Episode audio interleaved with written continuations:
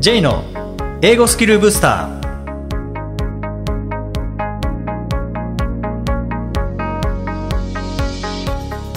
こんにちは。J こと早川浩二です。こんにちは、アシスタントのあきです。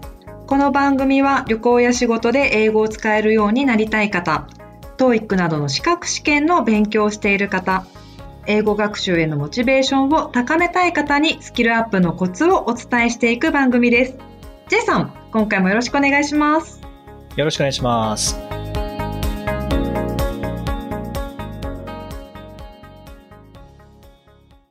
ジェイさん、はいあの TOEIC って試験そのものが2時間あるじゃないですか。はいで、その2時間集中力が持ちませんっていうあの学習者さんすごい多いと思うんですけれど、はい集中力ってなんかどうやったら 高められるんでしょうね。無理じゃないですか？無理 無理ですか？あ、無理、無理ですかね？無理。無理無理じゃないですかね？集中力は高められない。られないああ。た滝滝に打たれるとか、はい。ろうそくの火を見つめながら、はい、心を無にするとか、じゃないですか？修行、修行が必要ってことですか？だと思うんですけどね。違いますか？ああ。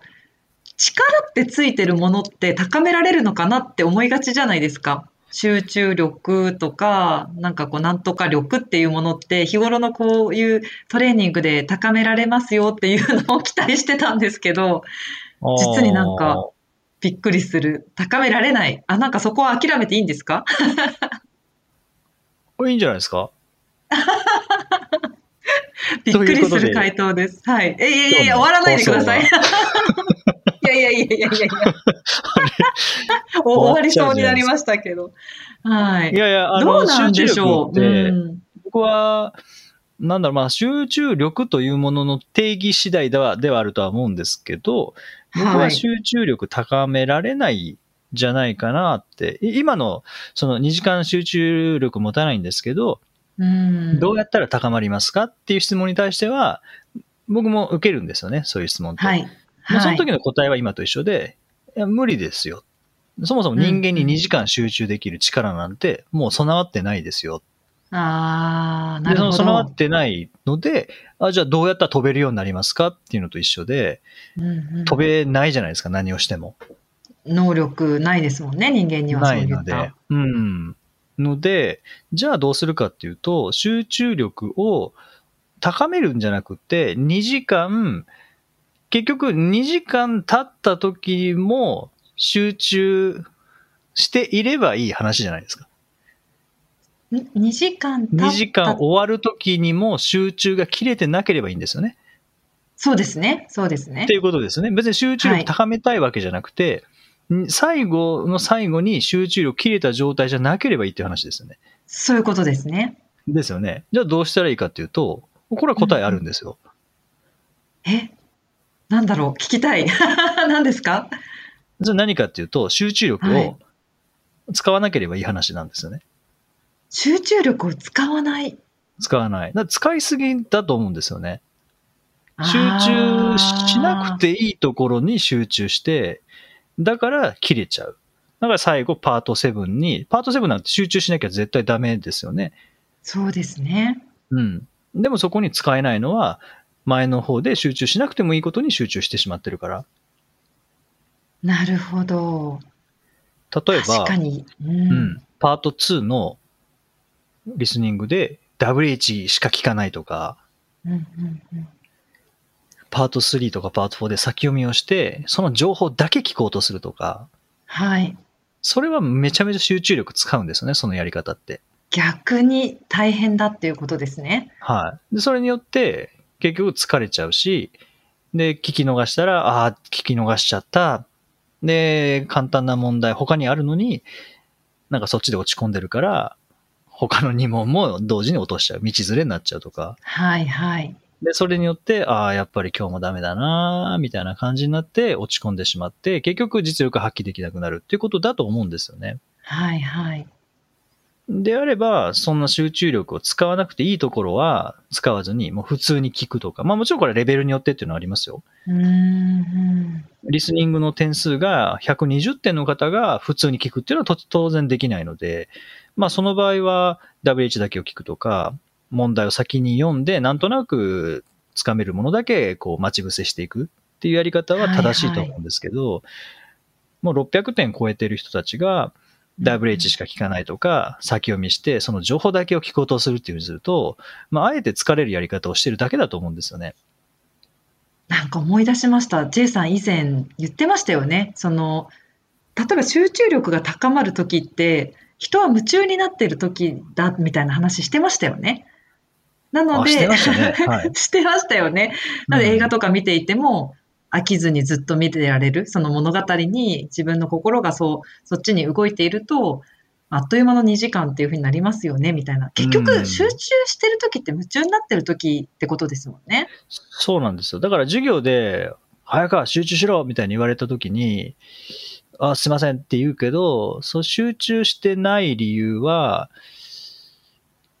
授業のストーリーに入っていけてないっていうことですからね。そうですね。集中っていうのは夢中になれてない。それ、そのストーリーについていってないってことかもしれないですねっ。ていうことなんですね。だからまあまあその授業がいけないとは言わないですけど、僕はななんかこう、心配事があったりして、なんか別のことを考えてた。そしたらぼーっとして、その授業に、それこそ集中せずに、そう聞くこともなく、ぼーっとしてたから、まあ怒られたっていうことだとは思うんですけど、そこがちゃんと、そう、ストーリーを理解しながら聞いている場合は、集中力っていらなくなると思うんですよね。ああ。それこそ集中が、秋さんおっしゃられたように夢中になるので、うん、もうそのままこう話聞きながらそれが映像化されていってストーリーになって、そうすると時間の感覚がなくなるので、はい。で、疲れの度合いっていうのも大幅に減ると思うんですよね。減りますよねうん。楽しいことやってる時は自然に時間経ちますしね。すごい、それこそ集中力ですよね。そういう時って。まあ、あれを集中力と呼ぶのであれば、そうですね。その、その環境に入る、文脈に入っていくっていうことによって、でも集中しようと思って集中してるわけじゃないので、そういう意味では集中力を使っているわけではないですよね、きっと。はいはい。だって子供たちとかも、漫画を集中してずっと見て話しかけても全く聞こえてない集中の仕方ってあるじゃないですか。ありますね。じゃああれじゃあ子供たちは今からテレビ見るから集中しますって言って集中してるかっていうと違うので引き込まれてるね。違いますね。うん。だあの状態っていうのは自分で作ることは多分できないんですよね。あじゃあどうするかっていうと、やっぱ普通に聞く、普通に読む、で、ちゃんと理解していく、で、その環境にどっぷり使っていくっていうような、こっちの意識の方が重要だと思うんですよね。集中するぞってことじゃなくて。あ。はいはい。ちょっとこの集中力っていう、その力っていう言葉に惑わされちゃうと、やっぱり集中力どうやって高めるんだろうって思っちゃいますけど、そうじゃないってことですね。そうじゃないですし、あと、やっぱり好きなことやってる時って集中、勝手にしますもんね。してますもんね。してますね。うん。そういう意味では、例えば結果を出すっていう風になったとしても、集中できる時と集中できない時の結果は当然違いますし、うんで、仕事で言うと、好きなことをやってる時の方が結果は当たり前ですけど、出ますもんね。でも、まあ当たり前って言いましたけど、ねじゃあなんでその方が結果出るかっていうと、まあ夢中になって、その結果、しっかりとそこにフォーカスして、まあ集中して、はいできるから、それだけ精度が高いものができる。ストーリーにも入り込めるし、えー普段出ないようなアイデアももしかしたら出てくるかもしれないので、はい。そうすると、なんか結果として集中できる環境になるのであって、集中力を高めようとしてやってるわけではないと思うんですよね。ああ、そう考えると今、結果的にって言いましたけど、結果論なわけですね。集中できたかどうかっていうのは結果論であって、そもそも集中しようと思ってできることじゃないっていう。あ、でもなんかそれ当たってる気がしますね。うーん、そういう意味では集中力の力っていうのは、じゃあ正しいものなのかっていうと分かんないですよね。わかんないですねあ。でも結局、体力とかもそうじゃないですか。体力っていうのは結果ですもんね。ああ、結果ですね。うん、確かに。うんうん。だから集中力、高い集中力を持つために、えー何をすべきかはい。っていう疲れを知らない体力を持つために何をすべきかっていうのを考えた方が、もしかしたらは、なんかいいアイデア出るかもしれないですよね。ああ、そうですね。うん。あとは、今、まあ、 TOEIC のあの試験中の2時間、どのように集中力を、まあ、持たせるか、で、そこで使える高集中力を高めるかっていう、まあ、お話から今日始まりましたけど、まあ、はい。学習に集中できないとか、仕事に集中できないという方も、まあ、いらっしゃると思うんですよね。はい。で、その時って、結構スマホが原因だったりしますよね。ああ、そうですね。そばに置いとくと気になったりしますよね。うん。なので、もうその集中しなきゃいけないものしかできない環境を作ることによって、まあ集中力高まるって言い方が正しいかどうかわかんないですけども、結果としてそれしかないので、やることそれしかないので、スマホを遠くに置いておくとか、電源切ってしまうとか。そうん。だから僕は仕事でやって、仕事をしてて一番集中できるのっていうのは、飛行機の中なんですよね。あ、飛行機の中。なるほど。あの、まあ、今は Wi-Fi 使えるようになってきましたけど、でも最初かはいら最後まで使えるわけではないですからね。はいはい。うん。ああ、そういう環境に身を置くっていうのも手ですね。例えば、図書館行って勉強するときにわざと携帯置いていくとか、なんかそういった環境に自分にこう与えるっていうのはいいかもしれないですね。そうですね。それが一番おすすめですよね。まあ、振り返ってみて、一番、あの時で一番集中できたなっていう時、もし覚えているのであれば、はい。その時ってじゃあどういう状況でしたかっていうのを振り返ると、うんうん。ヒントがあると思うんですよね。はい。まあ、テスト中はもちろんそのテストしかやることがないので、はい。当然、あの、じゃあなんで集中できないんだっていう話になるかもしれないですけど、それはまた別のやり方をしているだけであって、例えば、ストーリーで聞かないっていうのとか、ストーリーで読もうとしてないとか、ただ、あの、宝探しみたいな感じで情報だけを見つけに行こうとすると、やっぱり疲れてしまうので、集中力。の無駄遣いになると思うんですよね。はい。うん。で、結果として注意散漫になってしまって、パート7読んでも頭に入らないとかってなってくると思うので、うんそこのやり方っていうのはまたちょっと違うとは思うんですけども、普段の学習の中で集中力をつけたいっていう場合には、それしかできない環境を作るっていうことですよね。うんうんうんで、ちょうどまあこの収録の前日に高知の明徳義塾高校からの出張から戻ってきたんですけども、まあ帰りはちょっと飛行機なんか寝ちゃいましたけど、気づいたら寝てましたけど、あの、はい行くとき、行くときは飛行機に乗って座席へ座った瞬間からパソコンを開いて、今パソコン開いていいので、あの、うん国内線は。で、その瞬間からパソコンを開いてバーッと作業をして、気づいたら着陸でしたからね、ドーンっていうので、ドーンっていう衝撃で、おーもう着いたみたいな。あ、そうですか。集中力はもうあれしかできないからですよね。ああ、すごい集中力ですね、それこそ。うん、そうですね。でも、集中しようと思ってないですし、環境が作り出したってことですかね。そうですね、環境ですよね。あと、まあ、やることは決まってるので、これやんなきゃな、早く終わらせたいなっていうところで、なんか、そこがうまく合わさったんじゃないですかね。それそれしかできない環境っていうのと、早くこれやらなきゃいけないという、この時間的な制限。まあ、制限をつけるっていうのは集中するのにいいのかもしれないですよね。うん。ああ、制限をつける。制限。空間的な制限、環境的な制限、それしかできないっていう。あと時間的な制限。いつまでに終わらせなきゃいけないか。はいはいだ。から乗り物っていうのは結構おすすめですよね。飛行機もそうですし、あの新幹線も僕は集中しやすいんですよね。ああ、うん。まあまあカフェでも集中できるんですけど、はいはい。あのそういう意味では、こう、中に入りやすいんですよね、僕は。ああ、雑音とか気にならないんですか？例えばカフェとか。全く気にならないですね。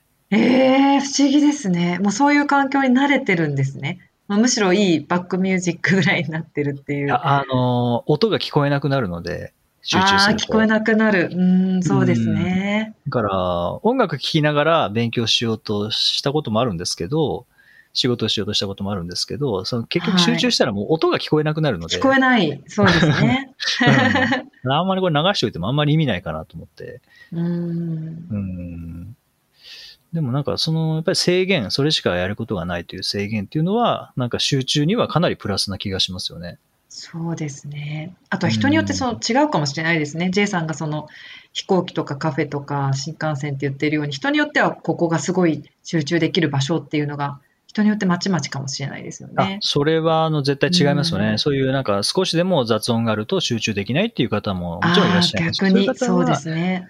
図書館とか、なんか人がいないところうん。とか、まあ音があんまりないところはいっ。ていう環境を用意すべきだと思いますし、まあ僕みたいな感じで別に音があってもそんな気にしないっていう場合は、うん、そういうどこでもいいとは思いますしね。そうですね。心地よい場所をちょっと集中できる場所っていうのも考えてみるといいですね。そうそう。で、これ集中できなかった場合は、覚えられなかったりするんですよね。記憶力にも影響を与えますし、あ身につくものにも影響を与えるので、やっぱりいかにこの環境によって集中できる状況を作るかっていうのはやっぱ大事だと思うんですよね。で、そ、そこでの取り組み方が試験中の取り組み方にか、にこう影響も与えると思うので、はい。あとは、なんだろう、その、2時間のテストに慣れてるかどうかっていうのもありますよね、話を戻すと。ああ、ありますよね。だって初めてうん2時間受ける人にとっては絶対長いですからね。そう、普段10分、時間的感覚15分しかうん勉強してない。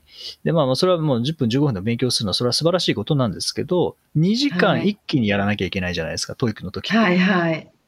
で、あの時間を普段からどのぐらい確保できているかによって、そうですねやっぱり集中できる長さっていうのは変わってくる気がしますよね。だって初めてだったら絶対長いですよね。2時間。こんな長いんだって思いますよね。普段そういう感覚を持ち合わせてないと。そうですね。で、プラス理解あんまりできないなっていう状況だったら、ストーリーに入り込めないですからね。込めないですもんね。うん、そうすると2時間はやっぱ長いですよね。はいはい。でも、ストーリーに入り込めた場合は、そんなに長くないと思うんですよね。うん。まあ、とにかく内容が面白いかと言ったら、面白くはないと思いますよ。笑える話とか一個もないですからね。だからそういう面白さ、映画、エンターテインメント系なものはないですけど、でも、それでもストーリーに入り込めたら、パート3の会話問題であれば13の場面があるわけですし、パート4も10の場面があるわけなので、はいはい。パート7に至っても本当たくさんの場面がありますからね。そうですね。で、そこに入り込めることによって、疲れ方っていうのはやっぱり変わってくるので、そうすると、集中力の無駄遣いはないと思うんですよね。うん。確かにそのストーリーに入り込めるかどうかで集中が変わるっていうのは、なんかこう学生さんとか見てみても、スコアが低い段階で TOEIC を受けると、時間が長すぎて飽きてしまったっていう人がすごい多いんですよ。でも本当はスコアうんがこう低く出るってことは、読むのに時間がかかって、本当は時間がないっていう感想になるはずなのに、入り込めてないので時間がすごい長いって言うんですよね。で、同じ生徒なんですけれども、スコアがこう高く出た、成長できた段階では、逆に時間が足りなかったって、やっぱり言うので、それだけ逆にこう、入り込めて時間が短く感じてるんだなって思います。そうですね。それは不思議ですけどですよね。読めてれば読めてるほど、やっぱり入り込めるっていうのはありますよね。そうですね。で、疲れ具合どうかって考えると、多分その時間が長いっていうふうに思う学生さんの方が疲れ度合いは高いと思うんですよね。高いですよね。時間が足りなかったっていうふうに感じた学生さんの方が、まあ、終わった後のつ、もちろん疲れてますけどね。ただ、えー時間が長かったって感じる受験生よりは、時間が短かった、足りなかったって感じる受験生の方が疲れてないと思いますね。はいはいはい。それを考えると、まあ僕いつも授業とかで言うんですけど、はい。疲れなかった時、今までで一番疲れなかった時が、はい。うん、今日は今までで一番疲れてないなって思ったら、それもうベストスコアですっていう言い方はしてます。ああ、それは本当そうかもしれないです。や、本当そうですよね。あ、それは本当、おっしゃる通りです。うんうん。疲れなかったっていうことは、それだけストーリーに入り込めたっていうことなので、はい。っていうことは理解できてるってことですからね。理解できてる。そうですね。うん。ということは、正解もそれなりにできているということなのでで、きてる。そうですね。はい。まあまずはリスニング終わった時にどのぐらい疲れてるかですよね。でもリスニング終わった時にもうヘトヘト疲れてる、もう早く帰りたいってなってる場合は、多分情報をピックアップする集中力の無駄遣いの解き方うん。をしてると思うんですよね。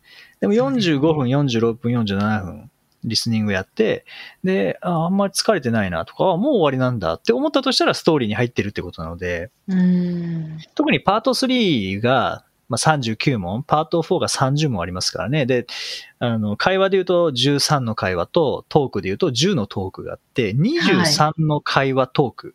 これを33分ぐらい聞き続けるんですね。で、この33分、23の会話トーク。これを情報のピックアップだけしようとすると結構辛いですよね。そうですよね。絶対疲れるので、めっちゃ疲れそうです。作業ですね。ももうなんか。そうんそうなんです。作業なんですけど、そこに集中力を思いっきり、高い集中力をそこにあの注ぎ込むので、もうそれでヘトヘトですよね。疲れますね。うーん。なのでそういう情報のピックアップ、待ち伏せしてピックアップするって、もちろんこれテクニックとしてはありなんですけども、はい。ある程度聞けるようになった人が、まだこれをやってるとしたら、集中力無駄遣いしてるの無で、駄遣いですね。うん、そうすると、リスニング終わって結構疲れてるってなったら、リーディングに実力発揮できないですからね。疲れてる状態からスタートなので、そうですねするよりは、もう普段の取り組みをちゃんと聞く、ちゃんと読むっていう風にこう変えることによって、集中しなくても、もうスあのストーリーに入っていかれる状態を作ってしまった方が、テスト当日、リスニング終わった、あんまり疲れてない。うんリーディング入った。疲れてない状態でリーディングに行けるので、当然スピード速いと思いますし、はい。こう、なんていうかな、こう、耐久性みたいな、わからなかった時の耐久性っていうのは、まあまあ高いと思うんですよね。はい。そのテスわからないに対するレジリエンスっていうんですか。レジそれがあ。るようはいな気がするので、うんそれっていうのはまあ、どのぐらい疲れてないか。で、その疲れてないの指標が集中力をどのぐらい、あの、節約できてるか、だと思うんですよね。確かに。うーん。という意味では、まあ、集中力を高める方法というのは僕の中ではない。っていう。冒頭のことに戻ってきましたけど、納得しました。はい。うんただまあ、その集中力、持ってる集中力をいかに活用していくかっていう、その工夫はいくらでもできると思うので、はい。はい。まあ今日のそんな話。まあ今回もし集中して聞いていただいて、え、もう終わりなのって思われた方は、ストーリーに入り込めたっていうことですよね。で、なまだ、まだまだ話すのかよって思われた方は、集中できなかったと。もしかしたら、頑張って集中しようとしたけど、無理だったっていう方は、ちょっと集中の無駄遣いをさせてしまったかもしれません。えー、慎んでお詫びを申し上げなきゃいけないかもしれませんけども。まあ、あの、でも、はい本当にこう、ストーリー入り込めた場合にっていうのは、あんまり時間的な、こう、経過っていうのは気にならないですもんね。ないですからね。それが一つの指標になりそうですね。です。ね。はい。少しでもお役に立てれば嬉しいです。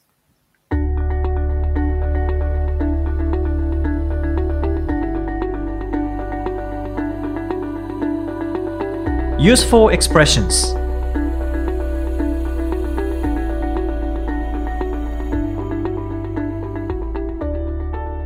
続いては、英語の名言から学ぶお役立ち表現をご紹介いただきます。J さん、今回の名言は何でしょうか？はい。えー今回は、アラン・レイカイン。アラン・レイカイン。という人の言葉です。Planning is bringing the future into the present so that you can do something about it now. Planning is bringing the future into the present so that you can do something about it now. 計画とは未来を現在に引き込み今行動を起こせるようにするものである深い、深いですね。これ、うん未来を現在に引き込み。あ、なんか計画って確かにそういうものだなって今、本当そう思いました。そうですね。なんか何々したいっていうふうに思ったとしても、そこに計画がなかったら、離れてますからね。未来のままだってことですねそうですね。未来のままになってしまうので、そこに計画が入ることによって、まあ今はそこの未来にはいないですけども、そのゴールにはいないですけども、何をすればいいかっていうのは分かりますからね。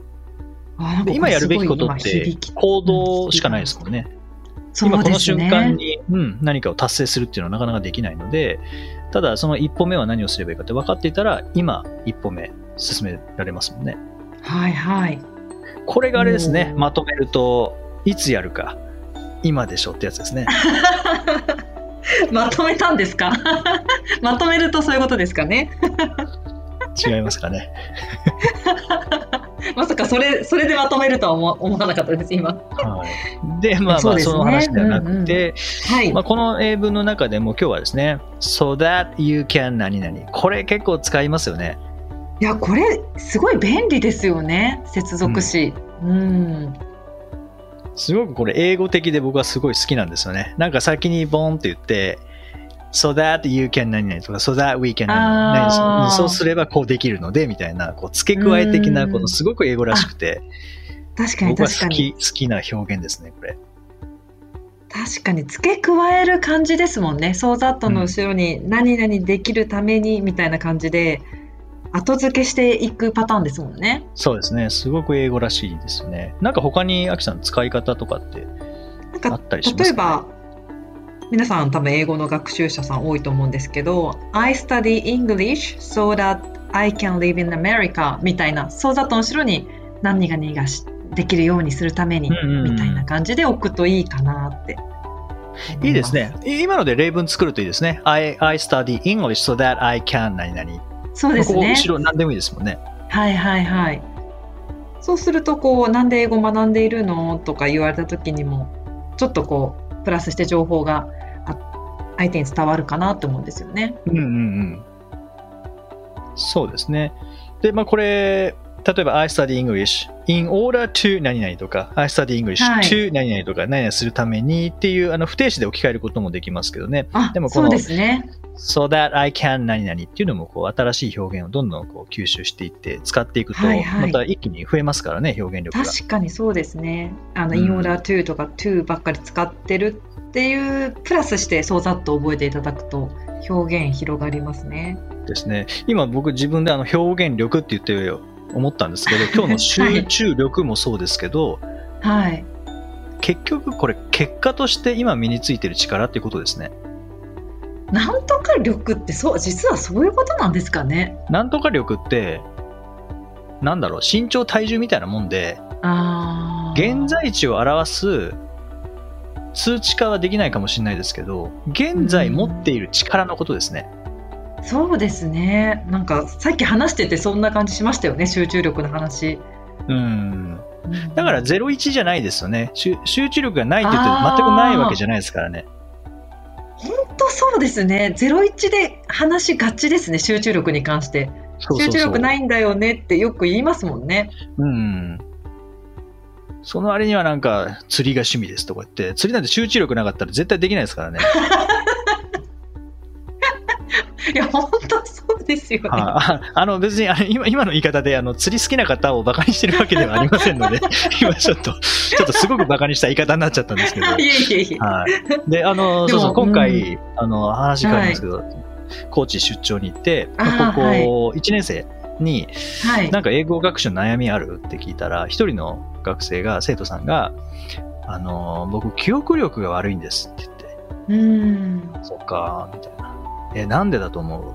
って聞いて、いや、あの、これ、前いらっしゃった時に、僕はあの4ヶ月前にまた行ったんですけど、前いらっしゃった時に言われたんですけど、あの何度も繰り返し触れろっていうふうにあの言われたんですけど、記憶力悪いとかって4ヶ月前のことも覚えてんじゃんと思って。俺覚えてないよ、その、そんな言ったことを。本当に。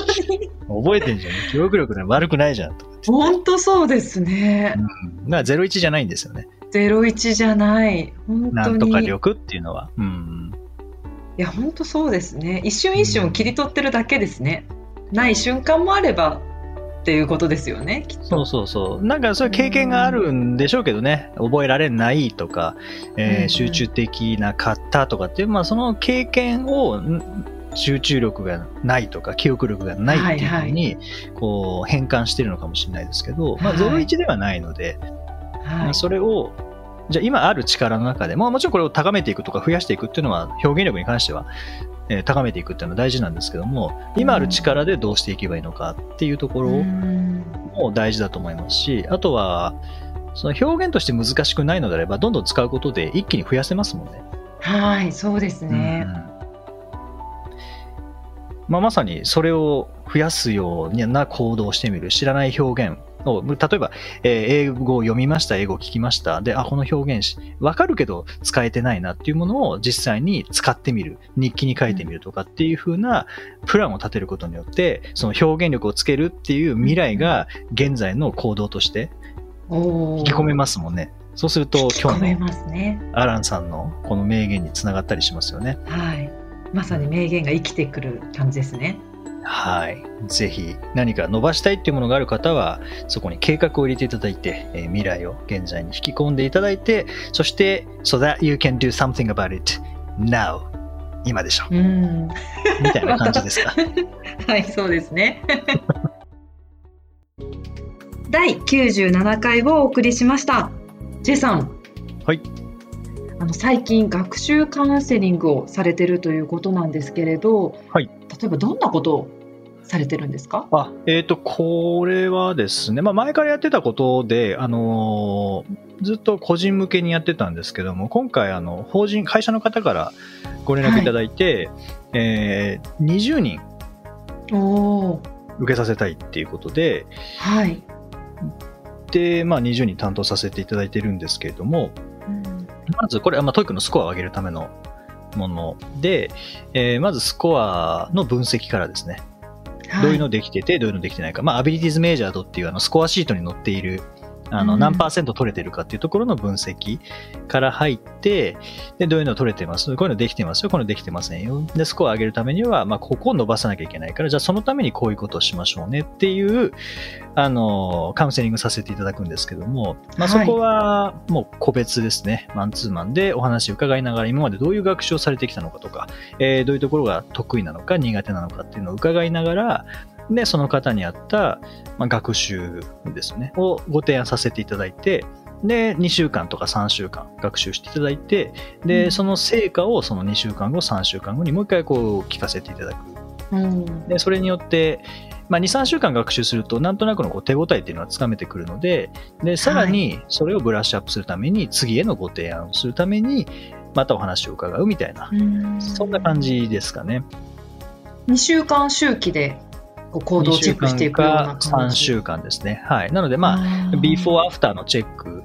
で、その before after の after のところでさらに良くするために before after better みたいな感じですかね。うん。うん。before after better あ皆さん行動に移せますか？そうやって計画立ててカウンセリングを受けた後ってどうですか？もうまさにこう計画は未来を現在に引き込んで、今行動を起こさせるようにするものであるので、はいはい。そういう意味では、はい。あの、行動はしやすいと思いますね。なんでかというと、こう、これも僕もよく言う言う内容で、まあ、ポッドキャストでもお話しさせていただきましたけど、悩みのままだと何していいか分かんないですよね。はい。で、それをお話を伺う中で、その悩みの原因を特定して、その原因が特定できると解決しやすくなるので、はい。そこをやってる感じです。その解決策としてうん何をすればいいのか、学習法なので、で、ここをご提案させていただいて、で、うまくいく場合とうまくいかない場合あると思うんですけど、まあ、うまくいった場合は、まあ、なぜうまくいったのか、何が良かったのか、えーここも振り返り大事だと思いますし、うまくいかなかった場合には、なぜうまくいかないのかっていうことと、あとは工夫ですよね。うん。うんうん、そこの工夫をしていただいて、ご自身がやりやすい方に、まあ、あの調整していく。うんで、その辺はアフターでまた伺うので、ビフォーアフターのアフターですね。で、伺って、で、それをさらにより良くするっていう、まあ、ベターな方に持っていくっていう流れでやってますので、行動はしやすくなりますよね。行動がしやすいっていうのがいいですね。なかなかこう行動に移せないから困ってるっていう方が多いと思うので、行動にできたらあとは結果ついてきますからね。まあそうですね。やれば伸びますからね。はいやっぱはい。りそこで一番大事なのがプランニングですよね。今日の名言にありました。そうですね。うんあそれを個人でやってくださるっていうのはありがたいですね。学習カウンセリング。そうですね。あのーまあ、僕もなかなか1対1で見る機会っていうのはそんなに最近は多くないので、まあ、今回20名の方ご担当させていただいて、やっぱり同じスコアでも悩みが違ったり、弱点、はい。強み違ったりするので、そうするとやるべきことっていうのは変わりますからね。そうですうね。ん。まあ、ぜひ、もうこの先はあとはテストを受けて、えースコア、目標スコアをとうんに到達するっていうところがやっぱゴールではありますからね。まあ、そこはいはい。のご報告を待ちたいなと思いますけどね。楽しみですね。はい。はい。さて、この番組ではリクエストやご感想をお待ちしています。メッセージはツイッターやメールなどでお気軽にお送りください。また、毎日配信の単語メール、ボキャブラリーブースターの購読もおすすめです。J さん、今週もありがとうございました。どうもありがとうございました。OK thank you for listening. See you next week.